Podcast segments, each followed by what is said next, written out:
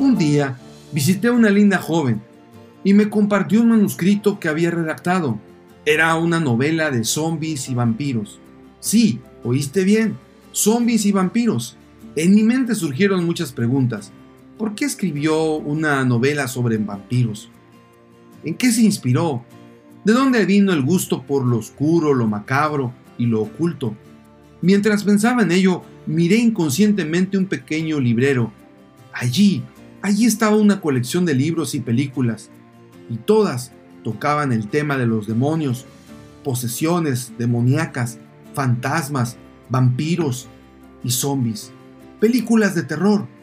Hoy en día se podrá decir que esos temas son parte de nuestra cultura. Sin embargo, si lo vemos desde otra óptica, podemos decir que el espiritismo y la hechicería están de moda.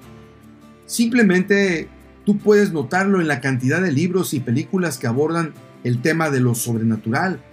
Para muchos sociólogos y antropólogos, habrá una explicación que justifique este resurgimiento por lo esotérico y lo oculto, pero los creyentes en la palabra de Dios, en parte, muchos creyentes que estudian la profecía, notan en estos eh, fenómenos el cumplimiento de los eventos proféticos que acontecerán en los últimos días.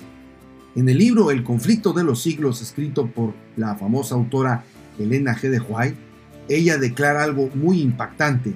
Ella dice, muchos hombres serán entrampados por la creencia de que el espiritismo es tan solo una postura, pero cuando sean puestos en presencia de manifestaciones cuyo carácter sobrenatural no puede negarse, serán seducidos y obligados a aceptarlas como revelación del poder divino.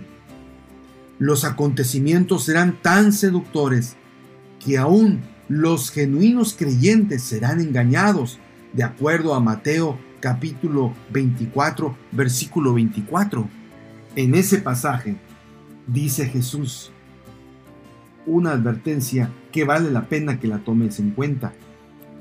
Porque surgirán falsos cristos y falsos profetas y harán grandes señales y prodigios de tal manera que de ser posible engañarán incluso a los escogidos. Ya os lo he prevenido, dice Mateo capítulo 24 versículo 25, y sigo, sigo leyendo. Así que si les dicen, mira, está en el desierto, no vayan, y si les dicen, miren, están en los aposentos, no lo crean, porque la venida del Hijo del Hombre será como un relámpago que sale del oriente y puede verse hasta el occidente. Sí, querido joven, previo a la venida de Jesús, Jesús dijo que habrían guerras, rumores de guerras, pestes, hambres, terremotos. Pero eso no sería el fin. Y también dice que habrían falsos profetas, falsos cristos, que harían señales en la tierra de tal manera que si puede engañaría a los escogidos. Eso es parte de la profecía que Jesús nos revela en su Biblia y que dice que Dios va a venir muy pronto. Pero previo a eso, Satanás hará un gran engaño y seducirá a mucha gente, mucha gente que dice ser creyente, pero que no estudia la Biblia. La única manera de no caer en el engaño será por medio del estudio de la palabra de Dios. No, no hablo de un conocimiento superficial, sino de un estudio profundo e íntimo del mensaje que se encuentra en ese libro.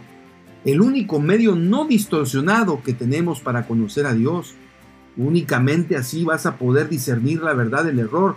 Mientras tanto, Satanás va a redoblar sus esfuerzos para que el espiritismo crezca en influencia y tenga mayor aceptación en todos los estratos sociales.